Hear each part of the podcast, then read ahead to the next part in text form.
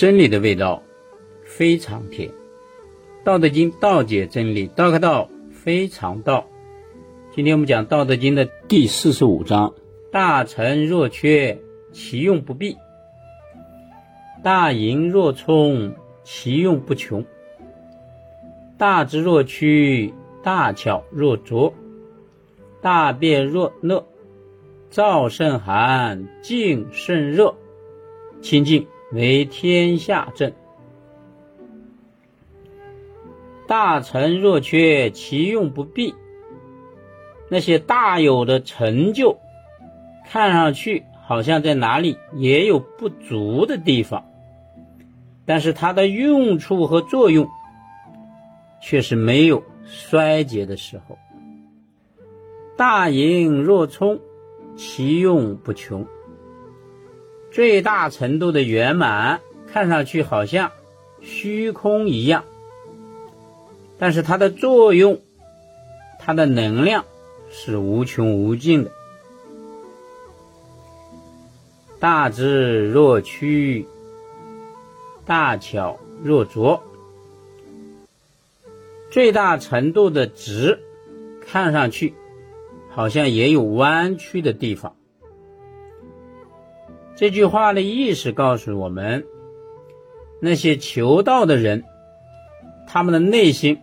是很直的，但是他们在求道的过程当中，也会柔弱，啊，也会把自己放低，大巧若拙，最大程度的灵巧，啊，包括技艺高明的人，看上去好像也有那个笨拙的样子，但是他们是明道的人，所以。表面上看上去那么笨，其实他们已经明白了道理。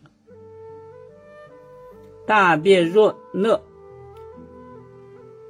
最大程度的巧言善辩，言辞漂亮，但是呢，看上去好像又是那么木讷，啊，好像那么愚钝迟钝，好像他们表达的口齿也不利。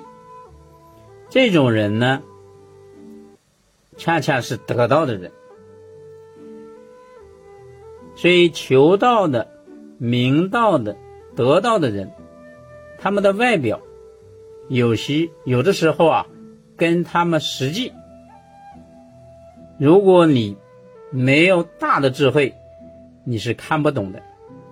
就像一个人，外表穿着打扮很普通。但是他很富有，有的人看上去好像表达也不行，反应也不那么灵敏灵巧，但是这种人恰恰是大智慧的。为什么？因为人的层次不同，他的语言，他的表达有时候你不一定能理解，所以他有时候啊，不愿意愿意把自己的聪明、智慧啊表现出来。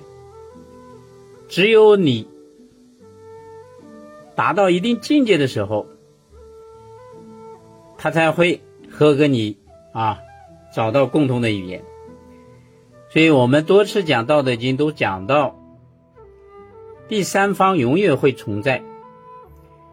这个第三方就是上传下达，他既能明白上边的意思，也能知道底下的需求，所以他。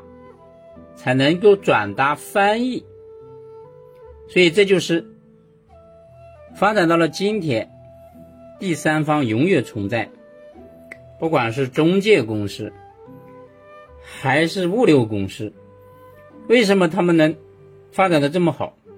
就是永远存在第三方，把两头通过他们进行链接。所以老子圣人说啊。燥甚寒，静甚热。躁动是可以战胜寒冷，内心的安宁平静是可以战胜高温。你看天凉了，天很寒冷的时候，如果你会运动，你会锻炼，哎，身上就会发热，可以战胜寒冷。夏天很热，你看那些内心平静的人，他们就不觉得热，而我们很多人都去用空调、用风扇，是吧？虽然能够缓解，但是毕竟容易受寒啊。所以现在很多人这么热的天，拿个毛巾捂着头，围着脖子，挡着后背，为什么？他容易受寒呀。所以很多人寒病甚至中风，这都是因为你过于的躁动，利用了外界的这些设备。如果你内心能够安宁。平静就可以战胜高温。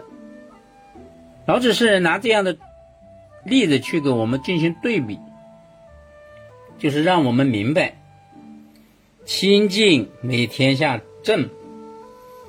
所以呢，我们就应该学会这种清虚宁静、无欲无为，用这样的智慧呢去管理天下。你看那些真正的大领导。大的企业家，他们很随和，很平静，但是他们把社会、把企业、把家庭处理的都非常好。